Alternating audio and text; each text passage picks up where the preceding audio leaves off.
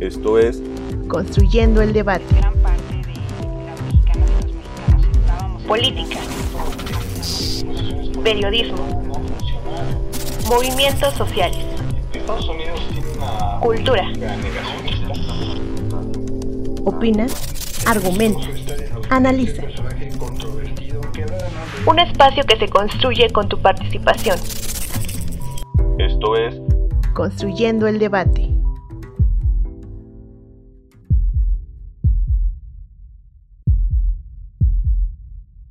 El conflicto entre Israel y Palestina está de nuevo en el centro del escenario internacional debido a los brutales ataques del sionismo. Han transcurrido 60 años desde que los sionistas, de forma unilateral, declararon el surgimiento del Estado israelí en tierras palestinas. Esta acción generó un conflicto prácticamente permanente entre estos pueblos, que derivó en distintas guerras a lo largo de la historia. Por un lado, los palestinos exigían, apoyándose en la comunidad internacional, la garantía de su soberanía y el respeto de su territorio. Por otro lado, los israelíes, echando mano de su superioridad militar, día a día ganaron más territorio, ocasionando millones de desplazamientos palestinos y otros problemas sociales. Desde entonces, actores de la comunidad internacional han intentado construir acuerdos de paz. Sin embargo, la búsqueda y consolidación de poder por parte de Israel y la negativa de regresar los territorios arrebatados a los palestinos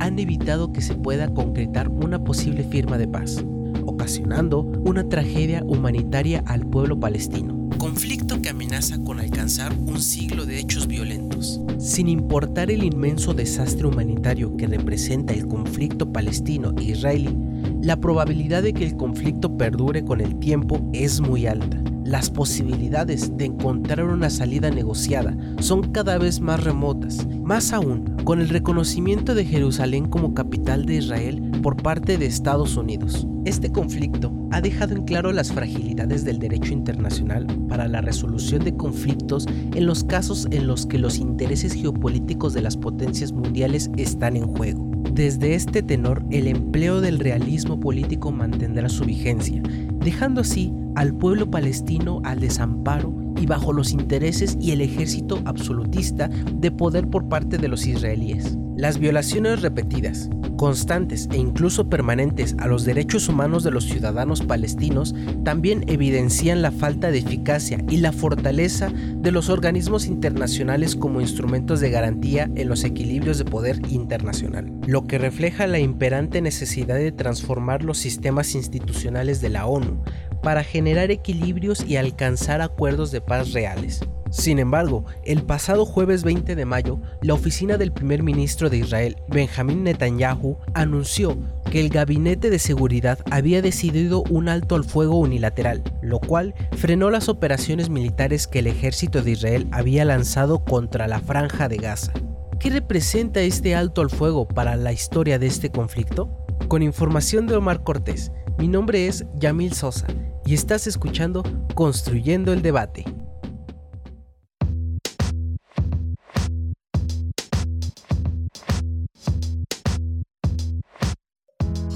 Hola, ¿qué tal? Les saluda Cristian Mariscal y esto es Construyendo el Debate, el podcast de la Facultad de Ciencias Políticas y Sociales de la UNAM que podrán escuchar todos los miércoles. Nos pueden seguir a través de Facebook e Instagram, donde pueden hacernos llegar sus preguntas, comentarios y sugerencias sobre los temas que quieran que abordemos en este su espacio. En Facebook nos encuentran como Construyendo el Debate y en Instagram como Construyendo-Debate. Si nos están escuchando a través de redes sociales, recuerden que pueden encontrar este podcast en el canal de YouTube de Construyendo el Debate, así como en Spotify. No olviden escucharnos, suscribirse y regalarnos un like.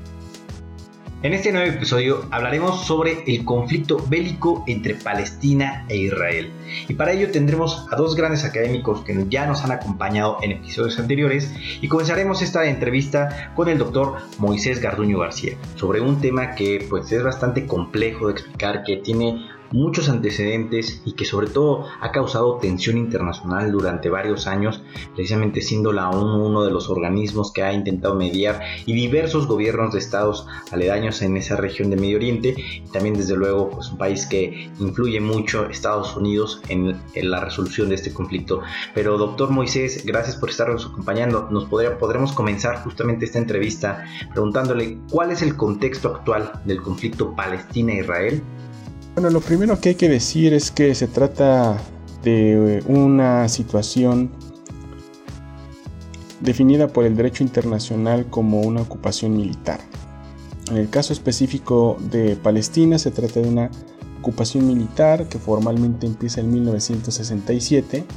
y que a pesar de que debería de tener una fecha de término, hasta el día de hoy esa ocupación militar persiste. El hecho que persista una ocupación militar de esta naturaleza implica que el pueblo ocupado, en el territorio ocupado por el ejército israelí, experimenta diferentes formas de abuso de poder militar, tales como los toques de queda, las detenciones arbitrarias, la famosa construcción del muro que todos conocen, la posición de checkpoints que limitan la movilidad de las personas pertenecientes a la sociedad ocupada, entre otras como las demoliciones de casas y la que más ha llamado la atención internacional en los últimos días, pues el de las expulsiones o desalojos. Y esto fue lo que tenemos como uno de los más recientes capítulos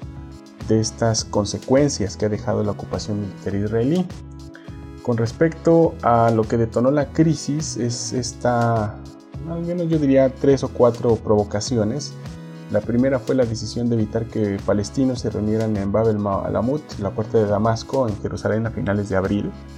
lo cual provocó una serie de protestas que finalmente pues, obligaron a Israel a rescindir la orden. Pero la provocación que atrajo esta tensión internacional y la serie de protestas masivas en Jerusalén Oriental fue la expulsión de 70 personas pertenecientes a cuatro familias que viven en este barrio de Sheikh Jarrah, en Jerusalén Oriental, lo cual provocó pues, una serie de manifestaciones más en la explanada de las mezquitas, la cual sí fue duramente reprimida por las fuerzas de seguridad israelíes. Ellas, por ejemplo, lanzaron gases lacrimógenos, balas de metal recubiertas de goma, provocando 200 heridos entre el 7 y el 9 de mayo. En 24 horas posteriores, lo que fue el 10 de mayo, habrá, habría una marcha por parte de diferentes colonos israelíes que iban a ir a Jerusalén para celebrar lo que ellos denominan el Día de Jerusalén, lo cual pues tenía toda la intención de ir a provocar a las personas eh, palestinas que se daban cita en esta explanada eh, como parte del mes del Ramadán para manifestarse contra lo que estaba pasando en Jerusalén y en el barrio de Sheikh Jarrah. Esta eh, fricción que hubo entre los colonos y los fieles palestinos pues llegó a que las fuerzas israelíes pues defendieran a los colonos y reprimieran nuevamente a los palestinos dejando nuevamente 300 heridos. Esta situación provocó eh, que la situación escalara hacia un llamamiento de Hamas, el movimiento de resistencia islámica, quien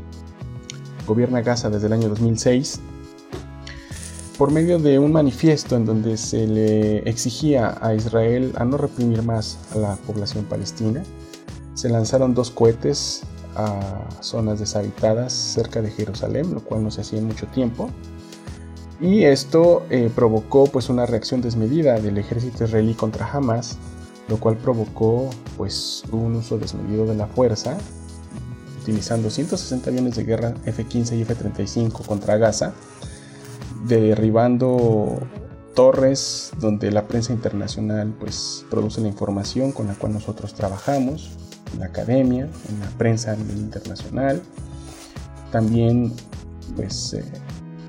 atacando diferentes zonas residenciales, hasta el día de hoy se tienen contabilizadas cerca de 90 complejos residenciales que fueron lastimados. Se mataron a 200 personas, miembros de familias enteras. Y la proporción de víctimas, pues sí, también hubo víctimas israelíes, aunque la proporción pues es mayoritariamente palestina, de 20 a 1 aproximadamente.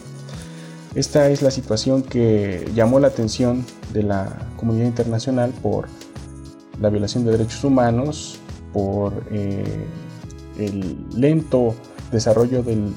los trabajos al interior del Consejo de Seguridad de Naciones Unidas. Se habló de tres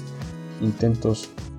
de cese al fuego que fueron obstaculizados por la enviada de Estados Unidos al Consejo de Seguridad. Pues con lo cual, eh, a pesar de que todo escaló desde el día 10-11 eh, de mayo, en realidad mm, pasaron 5 o 6 días en donde no había un llamamiento al cese al fuego y fue hasta el día 11 que se consiguió el mismo, cuando ya todo esto en términos de crisis humanitaria pues había pasado. Ese es básicamente el contexto que nosotros pudimos experimentar como lo que yo diría la manifestación más reciente de la ocupación militar israelí en la zona.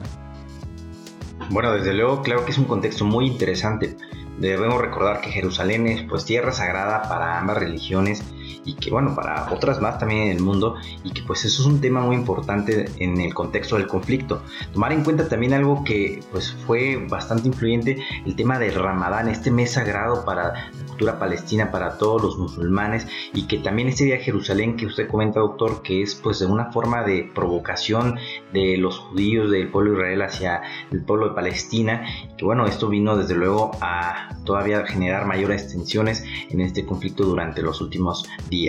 por otro lado, doctor Moisés, ¿cuáles son las políticas de Israel que justifican la represión y colonización, como usted mismo lo señala, del pueblo palestino? Pues una de las justificaciones que usa Israel es el de la supuesta defensa del Estado, ¿no? Pero esta defensa, eh, como se da en una naturaleza jurídica de potencia ocupante, pues provoca que en esas prácticas de supuesta defensa pues se violen derechos humanos. Por ejemplo, hay un reporte de la famosa organización de derechos humanos Human Rights Watch, en la que por primera vez, eh, en un reporte publicado en abril de este año, se habla de que Israel comete prácticas de apartheid con respecto a los palestinos que viven en los territorios ocupados. Diferentes prácticas de carácter discriminatorio con respecto al acceso a leyes, con respecto a derechos de construcción, por ejemplo, a derecho a reclamo de tierras por otro. Es decir, eh, las políticas de defensa israelí eh, se cometen actos que vulneran el espíritu de cualquier acto de defensa que uno pudiera eh, argumentar. Otro, por ejemplo, es que en los ataques que hay de corte militar, pues nunca se vela por la protección del pueblo ocupado, que es una de las obligaciones que tiene una potencia ocupante cuando está ocupando un territorio. El hecho de lo que acabamos de ver en Gaza es muy claro. ¿Cómo es posible que al momento de tener armas de gran precisión, como las GBU, pues eh, el daño colateral sea muy grande y además de pues atacar a los comandantes de Hamas como ellos argumentan, pues se hiera y en muchas otras ocasiones se asesine también a personas civiles que poco o nada tienen que ver con eh, la existencia de Hamas o Yihad Islámica o de cualquier otra organización que se eh, enmarque o construya como una amenaza terrorista, como dice Israel. ¿no? En este sentido, eh, sin meternos tanto al tema, pues hay que también reconocer que jamás es parte de la sociedad palestina, que llegó ahí por unas elecciones celebradas en el año 2005 y que el hecho que no sea reconocida por Israel, por ejemplo, pues eso no le da derecho a Israel a hacer ataques desmedidos que pues terminen con la muerte de civiles, ¿no? Además hay que recordar que a lo largo de la historia Israel y Hamas han también colaborado y han tenido comunicación el intercambio de prisioneros, por ejemplo, ha sido una evidencia de esta comunicación y la colaboración de Israel con la Autoridad Nacional Palestina en los territorios ocupados, pues también ha ido más o menos por el mismo camino, sobre todo en términos de seguridad, salvaguarda de las fronteras, eh, en términos de policía, por ejemplo. Esto hay que decirlo y es muy claro y documentable. Entonces, esta retórica que hay generalmente propagandística, del derecho de defensa y también lo que usan otros movimientos como eh, una arma propagandística de discursos de odio, etcétera, pues es lo que realmente nos nubla de un análisis eh, académico para llegar a acuerdos o algunas pistas que nos permitan entender cuáles serían los acuerdos para ir proponiendo una paz genuina, justa y duradera con el paso del tiempo. Esta sería una cuestión de reconocer por todas las partes que tendría primero que nada terminar con la ocupación militar. Eso es una parte fundamental. Sin ocupación, ¿sí? Eh, no habría ya eh, jamás. Mm, sin ocupación tampoco habría yihad islámica ni cualquier otro grupo que se opusiera a los intereses eh, de Israel. Es decir, mientras más se alimente la guerra y mientras más se alimente el complejo militar industrial estadounidense que tiene unos nexos enormes con Israel y viceversa, pues vamos a ver a un Hamas fortalecido con el paso del tiempo, ¿no? que es lo que hemos estado viendo y que es lo que no digo yo, sino lo dicen demócratas como Bernie Sanders, que en su último discurso pues también ha manifestado algo muy similar. ¿no? Entonces lo primero que hay que hacer es reconocer la naturaleza jurídica del conflicto, terminar con la ocupación, dar una fecha específica del fin de la ocupación y a partir de ahí pues entonces parar diferentes estrategias que han lastimado y mermado la paz a lo largo de muchos años, como la construcción de asentamientos de colonos israelíes en zonas donde viven palestinos, y terminar por ejemplo con estas prácticas que limitan la movilidad de los propios palestinos,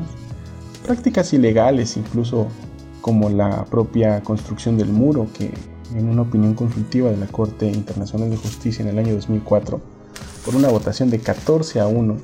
la Corte decide que este muro es ilegal, no solamente por lo que representa simbólica y políticamente, sino porque además está construido en los territorios palestinos. Con lo cual, bueno, pues eso también le da un elemento de mayor ilegalidad que puede ser también visto como un obstáculo para la paz. Entonces son estas las cosas en las que yo considero que hay que poner atención. Bueno, desde luego es muy importante, como usted lo señala, este papel que desempeña eh, eh, pues el Estado ocupante en términos de derecho internacional precisamente y que bueno, eh, pues sí ah, podemos también comentar que han sido desmedidas y sobre todo que la, la, población civil es quien pues tristemente está sufriendo todos estos estragos de violencia y también hablar de este gran problema que pues están sufriendo los niños tanto israelíes como palestinos que son las principales víctimas de este gran problema. Por otro lado, doctor Moisés, ¿cuál considera usted o cuál es la mirada y el papel de las generaciones más jóvenes, tanto israelíes como palestinas, en este conflicto? Eh, bueno, con respecto a las generaciones más jóvenes, eh, hay que decir que son las que están actualmente cambiando la narrativa del conflicto. En ambos lados estamos viendo algo inusual que está cambiando la, la cuestión palestina-israelí de una manera contundente. Me refiero a que las nuevas generaciones pues están lanzando nuevos mensajes a esas viejas fórmulas que hemos visto que no han funcionado para resolver el conflicto y que están mostrando actualmente que ya la gente joven no quiere vivir en guetos, en el caso israelí, y que los palestinos, a través de teléfonos inteligentes, redes sociales, como lo han mostrado los famosos palestinos del 48 que viven también en Jerusalén, pues ya no están dispuestos a vivir en paradigmas eh, de limitación, consideran que su dignidad y su libertad es más importante que el supuesto bienestar social que implica vivir en Jerusalén. Son vistos como residentes de segunda por colonos de política de derecha, incluso de extrema derecha, y sin duda, pues los jóvenes se tratan en ambos lados, en Israel y Palestina, de una nueva fuerza, fuerza política que pues, ha llegado para quedarse y para entender los cambios que estamos viendo en los próximos años. En el caso de Israel hay mucha gente joven que ya no quiere servir al ejército. En Israel es eh, obligatorio servir al ejército hasta que uno cumpla 51 años. Por eso en estos días que tuvimos esta crisis, Israel también advirtió la posibilidad de llamar a reservistas para unirse en caso de una operación terrestre que finalmente no se dio. Pero eh, es una realidad que organizaciones como Jewish Voice for Peace ha dicho que eh, muchos jóvenes incluso quieren escapar del país porque ya no quieren servir en el ejército y no porque sean eh, apátridas o estén descontentos con su identidad nacional, sino simplemente porque ya no quieren vivir en violencia y ya no quieren vivir en guetos amenazados todo el tiempo, ¿no? Entonces es una combinación de generaciones que estamos viendo en Israel, algunos se dejan llevar más por, discursos de extrema derecha y discursos de odio, que son los que generalmente causan el conflicto y la violencia, ¿no? Y lo mismo pasa con Palestina, ¿no? La gran mayoría son personas críticas, educadas, jóvenes que están tratando de terminar con la ocupación, que consideran pues una falta grave a su libertad, a su dignidad y a su derecho de autodeterminación. Y también hay algunos que son los, los, menos, pero los hay, que también tienen estos discursos eh, extremistas en relación a los discursos de extrema derecha que provienen de Israel. ¿no? Esto es una cuestión totalmente eh, relacional, en donde hay que poner atención en los núcleos de jóvenes que buscan eh, soluciones eh, pues por vía de la emancipación y de la liberación nacional con base en el fin de la ocupación y en una decisión razonada en donde por ejemplo muchos palestinos están dispuestos a compartir Jerusalén sin ningún problema, ¿no? pero hay discursos de, de derecha de ambos lados en donde cada uno quiere la ciudad para sí solo y eso llega mucho a lastimar y a mermar cualquier camino para la paz. ¿no? Entonces, eh, los jóvenes son muy importantes en, ambas, en ambas partes, pero en el caso de Palestina yo quisiera decir que hay una nueva generación que está tomando ahora el liderazgo y que está unificando a los palestinos que históricamente, al menos en los últimos 20 años, se les vio con eh, muchas dudas por esta famosa división intrapalestina que, que persistía en términos políticos obviamente dada la división geográfica entre Gaza y Cisjordania, pero también entre los palestinos de Palestina y los palestinos que viven fuera, por ejemplo en el mundo árabe. Y ahora estos jóvenes del 48, como son los que han hecho las manifestaciones posibles, pues han demostrado que ellos no solamente pueden salir a las calles a manifestarse, sino también pueden ayudar a unificar al movimiento nacional palestino a través del significado que es la ciudad de Jerusalén. O sea, cuando se trata de Jerusalén, Palestina logra unificar una defensa de su identidad nacional utilizando todos sus componentes. Eh, por primera vez eh, hubo banderas de Hamas en Jerusalén, eh, ondeando junto con coros de gente que agradecía la forma en la que se contuvo eh, la intervención militar en Gaza. Eh, la Autoridad Nacional Palestina pues también tuvo algunos problemas con respecto a la situación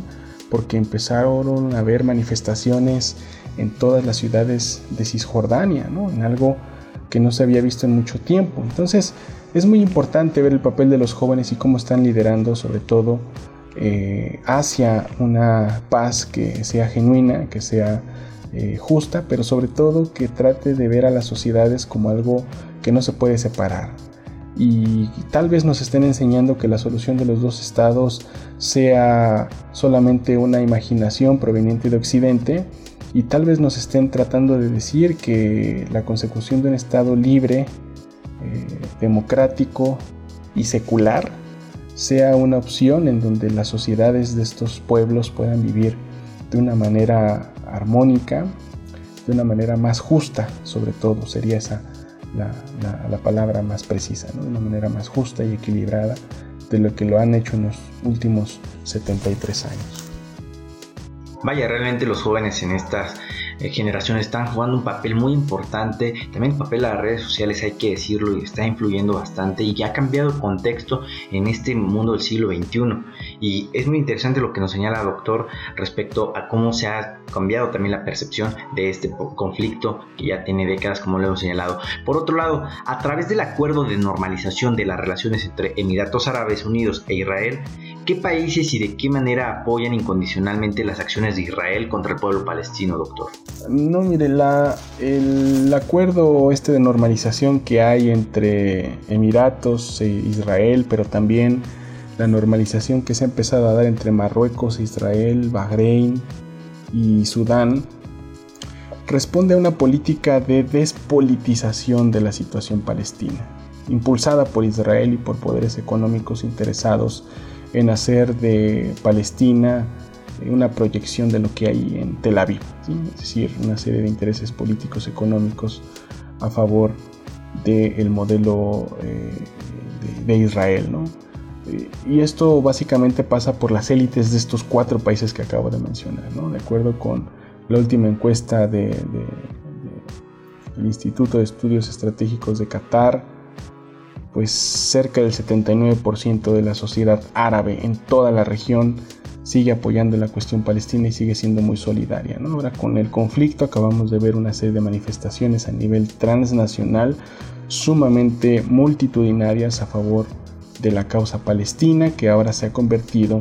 pues en una causa global. Vimos lo que pasó en Nueva York, eh, palestinos también manifestándose contra fuerzas del orden de la policía eh, de, la ciudad. Pues obviamente esto es una proyección de lo que está pasando en Palestina,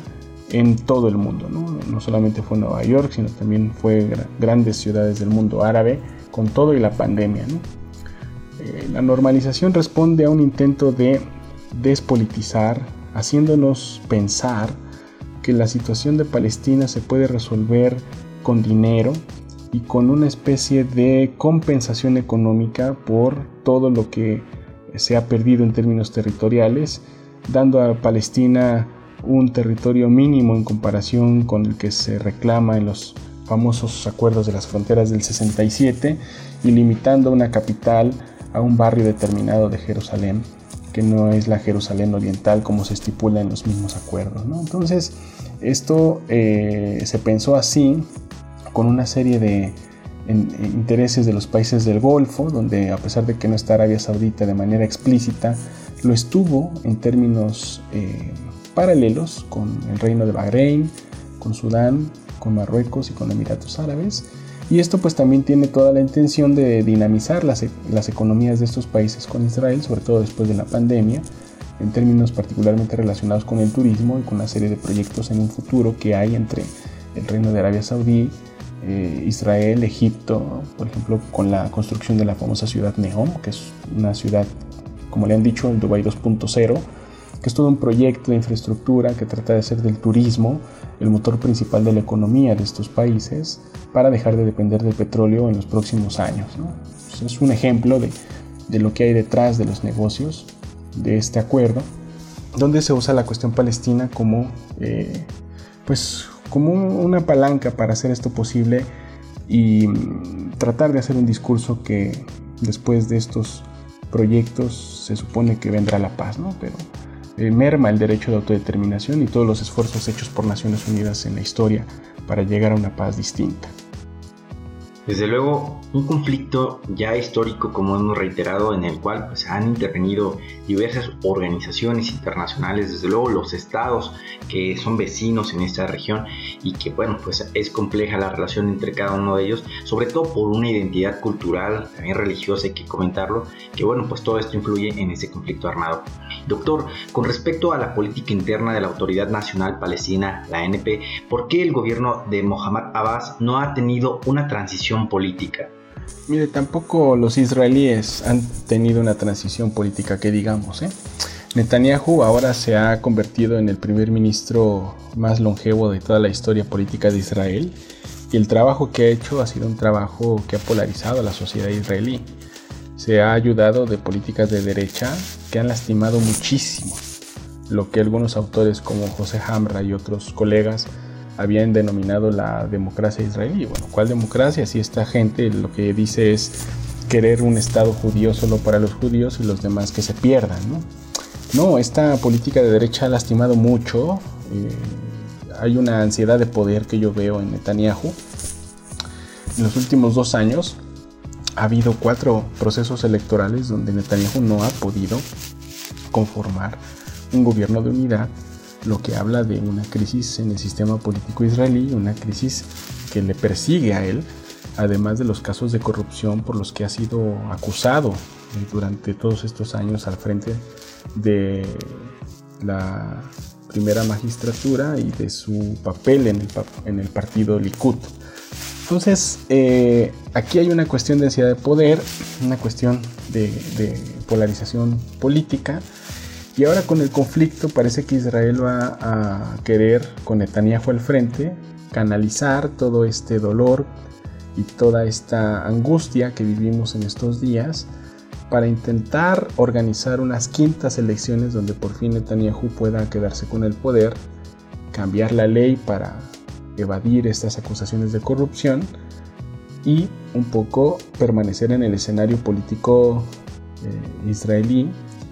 y salir avante de toda esta crisis que menciono. Correcto, no es el único. También la Autoridad Nacional Palestina tiene una crisis muy seria, precisamente porque el gobierno de Mahmoud Abbas ha colaborado con Netanyahu. Ese ha sido el problema y la gran crítica que hay a la Autoridad Nacional Palestina. La, policía palestina ha coadyuvado con las fuerzas de seguridad israelíes, incluso han eh, también reprimido algunas protestas dentro de Palestina con ayuda israelí. Entonces esto también eh, ha hecho que en algunos momentos Mahmoud Abbas se haya convertido en una especie de cómplice también de la ocupación militar. Y los palestinos se han dado cuenta, ¿no? Lo que han hecho los palestinos ahora, la sociedad civil me refiero,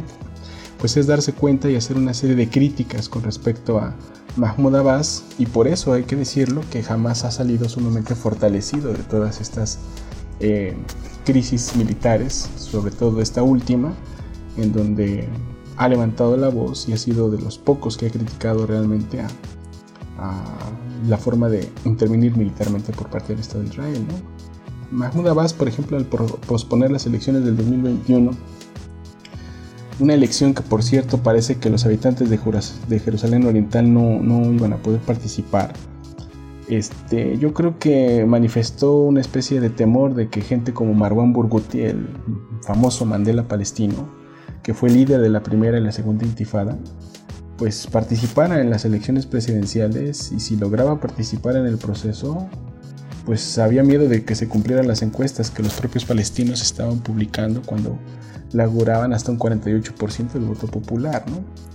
Eh, lo que preocupa mucho a la Autoridad Nacional Palestina y también a los israelíes es que personajes como Marwan Burguti pues tomen este liderazgo y realmente lleguen a unificar aún más a los palestinos, aún más de lo que ya están unificados, poniendo en tela de juicio la ocupación. Lo que yo creo es que las crisis políticas de la Autoridad Nacional Palestina y del Partido Likud en el caso de Israel, lo que provoca es que al final la sociedad civil internacional se dé cuenta de lo que las élites políticas provocan. Eh, a final de cuentas, de esta situación tan crítica que vivimos en Gaza, lo que podemos sacar es que Israel pues, ha salido sumamente lastimado en términos de imagen pública a nivel internacional. Las narrativas en las redes sociales fueron avasalladoras, a pesar de los intentos de censura que algunas personas y periodistas anunciaron en los días más críticos de la intervención. Pudimos observar, por ejemplo, la forma en la que se derribó la torre de Al-Yalá. Eso fue un claro mensaje a la prensa internacional, Al Jazeera, a Associated Press,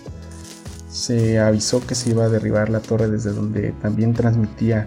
la prensa iraní. O sea, una serie de cosas que los televidentes y la sociedad civil internacional pues, se da cuenta en otras partes del mundo porque lo relaciona con las causas y las formas de opresión y represión que ven en sus barrios, en sus ciudades, en plena pandemia. Entonces la imagen pública de Israel salió sumamente lastimada con esta última intervención en Gaza. Y número dos, lo que sí podemos decir es que a pesar de que la Autoridad Nacional Palestina está débil por esta crisis que tiene Mahmoud Abbas al haber detenido las elecciones de abril, pues la sociedad civil palestina está sumamente visibilizada, está más fuerte que nunca, está unificada y esta unidad nacional que han alcanzado ha hecho que gente de Jerusalén, Gaza y Cisjordania se conecte con los y las palestinas que viven fuera de Palestina, en Chile, en Egipto, en Líbano, en Jordania, y se cree toda una narrativa que desmonta la idea de que la causa palestina ya no era importante para el mundo árabe y para la paz de la región, como se decía hace unos 3-5 años. Es todo lo contrario, está más viva que nunca y además es el corazón de lo que se necesita para traer paz a la región, porque sin paz entre Palestina e Israel no habrá paz en el Medio Oriente, al menos de una manera genuina, y viceversa. Un, Medio Oriente que siga arrastrando la situación en Palestina e Israel nunca será una región mucho más desarrollada y mucho más armónica a la que aspira mucha gente dentro y fuera de este conflicto. Es necesario subrayar que las lecciones de esta crisis que acabamos de experimentar, pues dadas estas lecciones no habrá lugar para una paz genuina en Palestina ni para una ciudad unificada y tan cosmopolita como lo es Jerusalén, a la que aspiran israelíes y palestinos, excepto a través de la construcción de un Estado libre, democrático y secular que garantice derechos y deberes para todos sus habitantes. Yo creo que ahorita lo que estamos viendo es la construcción de una nueva cultura política que puede estarse construyendo en estos momentos si se sabe leer el descontento político prevalecente en las sociedades, tanto palestina como israelí, a pesar de la violencia que los movimientos de derecha generan y que son los que más pululan en los medios de comunicación y en la propaganda, porque al final de cuentas es la violencia y el odio es lo que más vende. Yo creo que una vez más el Medio Oriente está proyectando una notable agitación política, donde la cuestión palestina, insisto, se ha vuelto a poner en el centro del debate y mientras no se resuelva no se resolverán otros problemas en la región.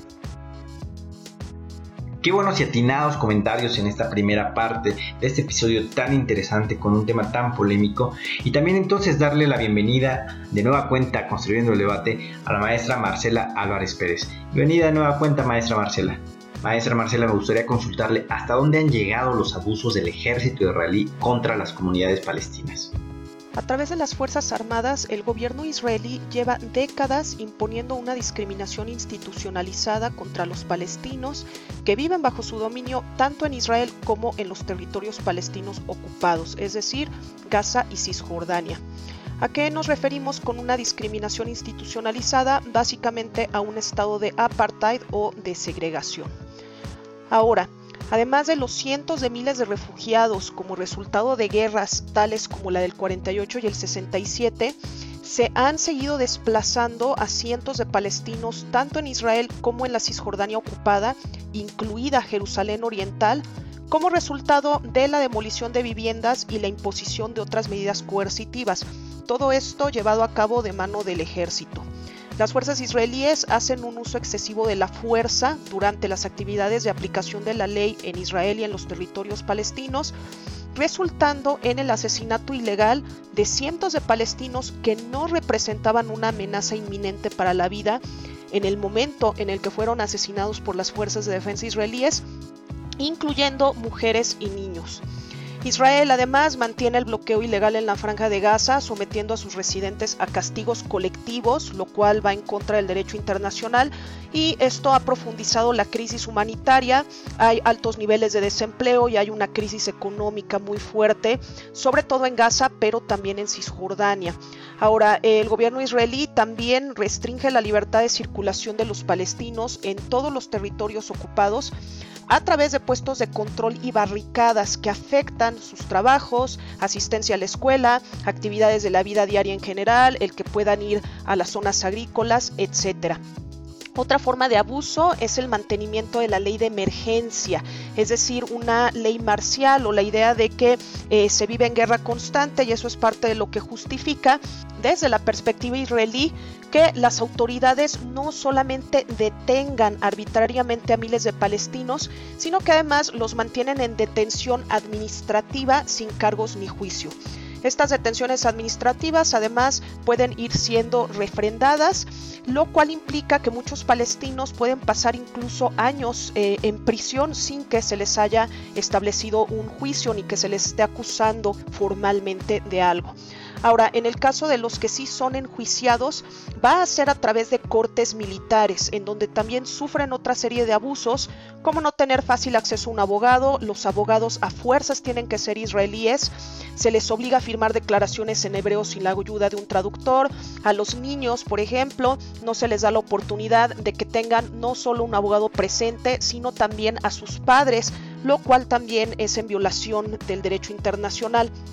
Existen innumerables casos de tortura, además de otros malos tratos a los detenidos, incluyendo a los niños, los cuales se cometen con total impunidad.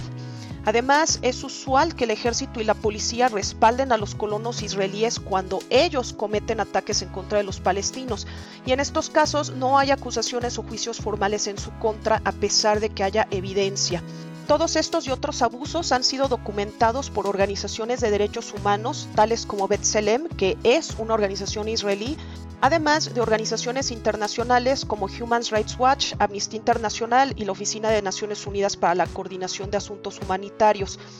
Eh, Amnistía Internacional, por ejemplo, ya ha declarado que los ataques aéreos de Israel en contra de edificios residenciales podrían constituir crímenes de guerra. Y Human Rights Watch recientemente, siguiendo el ejemplo de B'Tselem, eh, ha eh, por fin reconocido que lo que se vive dentro del Estado de Israel es un estado de apartheid. Claro, pues preocupante es, y siempre deberá ser cualquier muestra de violencia en cualquier región del mundo, sobre todo cuando hay población civil que está sufriendo los estragos, esto de cualquiera de los bandos, y pues buscar siempre la solución del conflicto que no cobre más vidas humanas. Y por otro lado, maestra Marcela, ¿qué papel tiene Hamas en este conflicto y por qué es un actor clave? A pesar de que el gobierno israelí trata de justificar los sangrientos ataques contra los palestinos por la presencia de Hamas y sus agresiones contra objetivos israelíes, a veces a través del uso de tácticas terroristas y ataques suicidas, la realidad es que la violencia israelí contra los palestinos precede por 40 años la creación de Hamas como movimiento de resistencia. Es decir, no se le puede culpar a Hamas por eh, lo que hace Israel, no se pueden justificar estas acciones diciendo que son como respuesta a Hamas o como una forma de defensa, cuando partimos de que desde antes del 48 ya se estaban llevando a cabo masacres como la de Deir Yassin y ya se estaban llevando a cabo todos estos desplazamientos forzados y todos estos abusos en contra de los palestinos. Entonces, jamás es un pretexto relativamente nuevo. Eh, en realidad es bien sabido que sus orígenes datan de 1978 en que el islamista Sheikh Yassin registra una organización islamista aprobada por Israel para proveer de servicios sociales básicos a los palestinos, tales como escuelas, mezquitas, clubes, etc. Esta red de instituciones sociales se fue construyendo e incrementando no solo con la venia del gobierno israelí, sino que incluso el mismo gobierno israelí le inyectó recursos a partir del gobierno militar de Gaza a través de las mezquitas para poder cimentar lo que se consideraba entonces un contrapeso a la organización conocida como Fatah y la OLP, dirigidas por Yasser Arafat, que además de ser seculares, en ese momento eran consideradas como una mayor amenaza al régimen sionista. Entonces, incluso exfuncionarios israelíes han reconocido su papel activo para construir una variedad militante del Islam político palestino en la forma de Hamas como una manera de dividir internamente a los palestinos y debilitar a Arafat, es decir, un divide y vencerás, y que sin embargo esta estrategia a la larga fue contraproducente ya que se les salió de control. Particularmente va a ser después de la primera intifada o levantamiento popular palestino en 1989, en que jamás va a desarrollar ya un ala militar con el objetivo de defender y liberar a las tierras y el pueblo palestino. Con el incremento de la resistencia armada, pues los israelíes se van a ver obligados a cambiar su táctica y desde entonces estar en contra de Hamas, bombardeando, asediando y bloqueando la agrupación tratando de eliminarla lo cual como les decía pues es irónico porque al final del día ellos mismos fueron los que ayudaron a construir a Hamas. Y quiero recalcar lo que les había mencionado al principio de esta pregunta. La violencia por parte de Hamas empieza a partir de 1989, entonces no se puede justificar la violencia israelí como respuesta a Hamas y pretender que, esta violencia por parte del gobierno israelí entonces es algo nuevo. Hamas se ha convertido entonces en un actor clave y solo en la última década Israel ha entrado en guerra con ellos en tres ocasiones, en 2009, en 2012 y en 2014, matando a unos 2.500 civiles palestinos en Gaza en el proceso, lo que decíamos en la otra pregunta con respecto al castigo colectivo. Mientras tanto, Hamas ha matado a muchos más civiles israelíes que cualquier grupo militante palestino laico con anterioridad. Así que podríamos decir que Hamas se ha ido construyendo una imagen como los verdaderos freedom fighters o luchadores por la libertad que resisten activamente a la opresión israelí. Por otro lado, no hay que olvidar que el ala social de Hamas precede al ala militar como ya mencionamos, y a través de sus redes de caridad, los militantes de Hamas son quienes han hecho lo posible por aliviar las necesidades de la población en Gaza desde hace décadas y más aún tras el aislamiento y bloqueo a los que los ha sometido el gobierno israelí desde el 2005. En Occidente se tiende a pensar que los palestinos que apoyan a Hamas o que votaron a su favor en las elecciones del 2006 lo hacen porque apoyan las acciones violentas del grupo, pero en realidad este apoyo deviene principalmente por dos motivos. No tienen otras opciones ahí como están encerrados en Gaza y por otro lado jamás es el único que cubre muchas de las necesidades básicas de la población, tales como acceso a medicina, alimentos y otros recursos que se encuentran limitados por el bloqueo. Entonces, pues lo que tenemos eh, de este lado del mundo es una información sesgada e incompleta con respecto a todas las actividades y todo lo que implica la presencia de Hamas en Gaza. No nada más es entonces una organización terrorista como nos quieren hacer ver y por otro lado pues reitero que la violencia por parte del gobierno israelí ha estado presente desde antes del surgimiento de Hamas y no solo eso, también es una violencia que tenemos presente en distintos niveles en Cisjordania, en donde pues Hamas no ha tenido una presencia real. Gracias, maestra Mar, porque realmente sí es un tema que jamás se ha manejado como pues, una agrupación terrorista, eh, para otros es un movimiento legítimo y bueno, esto ha complicado también pues muchas veces las negociaciones entre pues, los mismos estados que están involucrados en este conflicto. Por otro lado, maestra Marcela, ¿qué posibilidades existen que jamás logre imponerse electoralmente en Cisjordania en este nuevo contexto? Debido a las condiciones actuales, hay muy poca información fidedigna con respecto a las preferencias electorales de los palestinos, pero pareciera ser que a pesar del desencanto con Fatah, sigue teniendo la mayoría del respaldo en Cisjordania. Sin embargo, cada vez más palestinos en Cisjordania reconocen el valor de Hamas,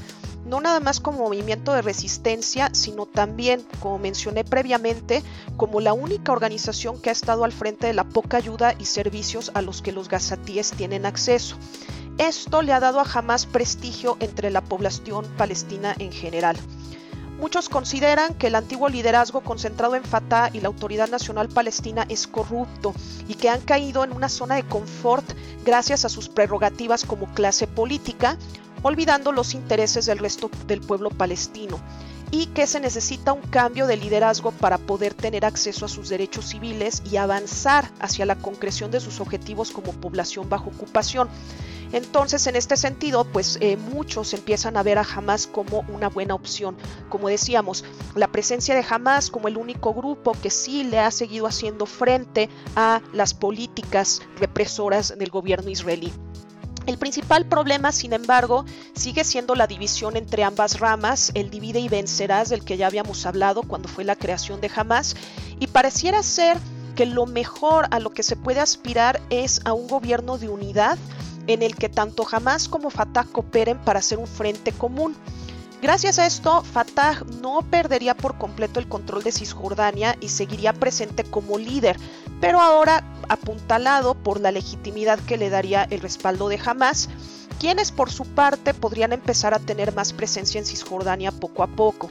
Ahora, en dado caso, primero tienen que celebrarse las elecciones, lo cual ya es de por sí difícil, dadas las condiciones actuales y la posible negativa del gobierno israelí. Pero sea como sea, jamás serían quienes están explotando más la situación y tienen más que ganar, ya sea que se celebren o no dichas elecciones.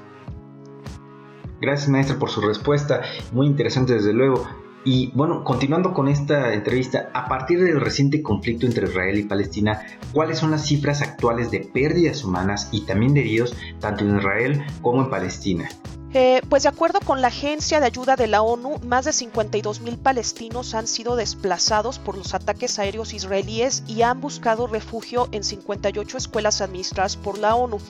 debido a que se destruyeron o dañaron gravemente casi 450 edificios en la franja de Gaza, la mayoría de ellos residenciales, incluidos seis hospitales, nueve centros de atención primaria de salud, así como una planta desalinizadora que es vital porque ha afectado al acceso eh, de agua potable de unas 250 mil personas. Existe una grave escasez de suministros médicos, esto aumenta el riesgo de enfermedades transmitidas por el agua y también la propagación del COVID-19 debido al hacinamiento que estamos viendo de todas estas personas desplazadas en las escuelas.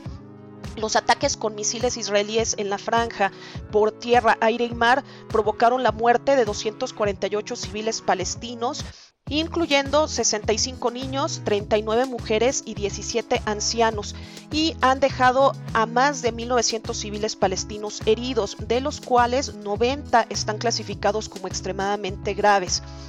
Entre los lesionados, según el Ministerio de Salud palestino, hay 560 niños, 380 mujeres y 91 ancianos.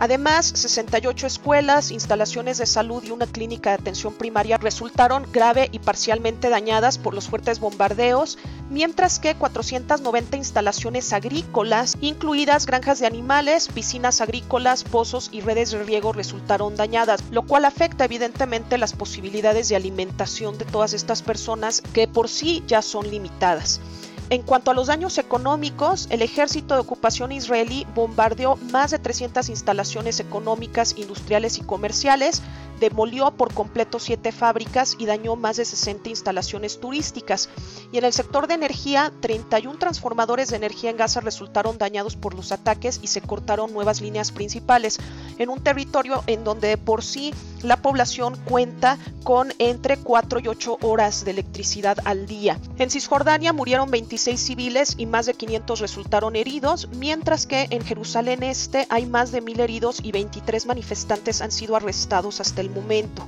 Por parte de Israel hubo 12 civiles muertos, 114 heridos, un soldado muerto y 5 soldados heridos, lo cual pues es otra muestra de la desproporcionalidad de los ataques por parte del gobierno de Israel. Sí, pues como decía, es muy triste esta situación de pues, algo histórico que lamentablemente no se le ha visto una forma de resolver el conflicto, pero que esperamos que se pueda resolver, sobre todo para ya no seguir perdiendo más víctimas, más vidas humanas, que pues esto afecta a cualquiera de, los estados que están involucrados. Por otro lado, hay un tema que se escucha bastante, pero que no muchos logramos entender del todo. Doctora, eh, maestra Marcela, perdón, me gustaría consultarle respecto a este tema, ¿qué es el sionismo y cómo esta ideología es la clave para entender la política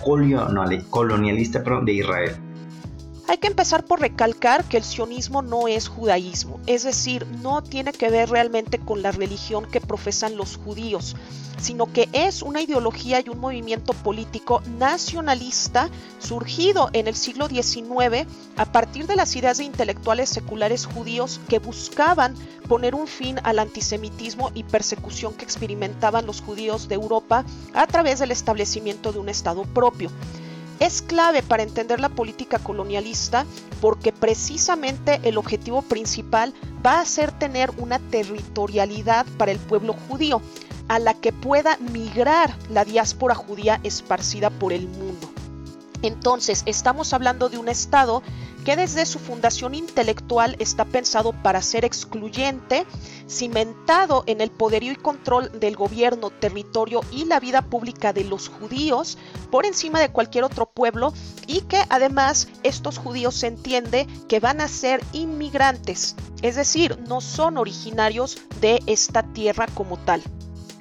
Maestra Marcela Álvarez, gracias por sus grandes respuestas. Eh, desde luego esto nos aporta muchos conocimientos para poder entender de mejor manera todo el contexto de este conflicto armado y que bueno, eh, nos gustaría también poder abondar en diferentes temas para buscar soluciones a este problema que ya pues ha cobrado bastantes vidas como lo hemos platicado, sobre todo pues que se mantiene latente en Medio Oriente. Y pues agradeciéndole también su participación en este episodio de Nueva Cuenta en Construyendo el Debate, no sin antes también poderle consultar, antes de despedirnos, eh, pues lo mismo que sucedió hace unos días. El pasado jueves 20 de mayo, la oficina del primer ministro de Israel, Benjamín Netanyahu, anunció que el gabinete de seguridad había decidido un alto al fuego unilateral, lo cual frenó las operaciones militares que el ejército de Israel había lanzado contra la franja de Gaza. ¿Usted qué papel considera que juega Egipto en esta propuesta de tregua como un país mediador y qué podemos esperar de este alto al fuego? Egipto lo que busca realmente es tener una mayor influencia regional presentándose como mediador. No es que le interese de verdad la causa palestina, como ya se ha visto en otras ocasiones. Lo que está haciendo es más bien aprovechar su posición geográfica justo en las fronteras de Israel y Gaza y su capacidad para negociar con ambas partes. Por un lado, con Hamas, pues precisamente por ser árabes y por ser mayoritariamente musulmanes, pero por el otro, con Israel, por haber sido el primer estado de la región en haber reconocido formalmente a su gobierno desde 1979. Sin embargo, hay que tener en mente que Al-Sisi tiene su propia agenda y pareciera ser que más bien lo que quiere es aprovechar esta situación para mejorar su relación con el nuevo presidente de los Estados Unidos, Biden, que ha cuestionado la violación de derechos humanos en Egipto. Entonces, más bien podríamos decir que Egipto ve la oportunidad en esta crisis de presentarse como salvador al mediar eh, este cese al fuego y ponerle fin, aunque sea momentáneamente, a la violencia que estábamos viendo estos últimos días. Sin embargo, en cuanto al alto al fuego, lamentablemente lo único que se detiene son los ataques israelíes sobre Gaza y en consecuencia los contraataques por parte de Hamas sobre territorio israelí. Sin embargo, esto no detiene la situación de apartheid y los abusos bajo los que viven los palestinos, ni se detienen las detenciones arbitrarias ni los desplazamientos forzados, que son los que iniciaron realmente la crisis actual. De hecho, ha seguido habiendo ataques por parte de colonos israelíes. Después del cese al fuego, nuevamente el ejército israelí irrumpió en la mezquita de Al-Aqsa. Entonces, eh, pues podemos decir que para la población palestina la situación de raíz no cambia y el alto al fuego en realidad no arregla nada. Ahorita más bien lo que tiene que hacer la comunidad internacional es aprovechar el momentum generado gracias a las redes sociales y a cómo se compartía todo lo que están atravesando los palestinos para presionar al régimen israelí y que se empiecen a respetar los derechos humanos y civiles de los palestinos, tanto dentro de Israel como en Gaza y Cisjordania. Y bueno, amigas y amigos, es así como llegamos al final de este episodio que fue tan ilustrador, tan interesante, que nos puede aclarar muchas dudas acerca de este conflicto en Medio Oriente, un conflicto bélico, un conflicto histórico entre Palestina e Israel y que pues tristemente ya lleva varias décadas pero que de alguna forma esperamos que llegue a buen puerto, que nos toque ver como generación la solución de este problema y que sobre todo pueda sustentar en derecho y que también pueda resolver la crisis humanitaria que está pasando en esta región. Por nuestra parte, gracias por habernos escuchado. Recuerden que nos pueden seguir vía Facebook como Construyendo el Debate, también en Instagram como Construyendo y un Bajo Debate. Y que además pueden escuchar los episodios pasados en nuestro canal de YouTube y en Spotify. Si les gustó este programa, regálenos un like, compártenos con tus amigas y amigos y no olvides dejarnos un comentario. Este podcast es producido por la Coordinación de Extensión Universitaria de la Facultad de Ciencias Políticas y Sociales del UNAM a cargo de la maestra María Auxiliadora Sánchez Fernández. Coordinación de producción Carlos Corrés Cajadillo. Asistente de producción Jessica Martínez Barrios. En la producción de cápsulas informativas Valeria Hernández y Yamil Sosa. Se despide de ustedes su amigo Cristian Mariscal. Hasta el próximo episodio.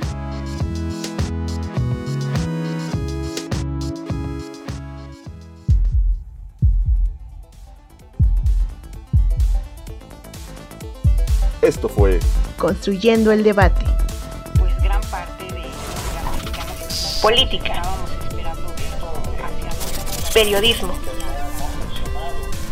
movimientos sociales, Estados Unidos tiene una política Cultura.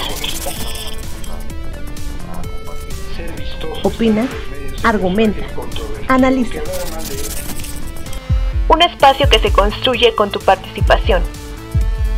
Esto fue Construyendo el debate.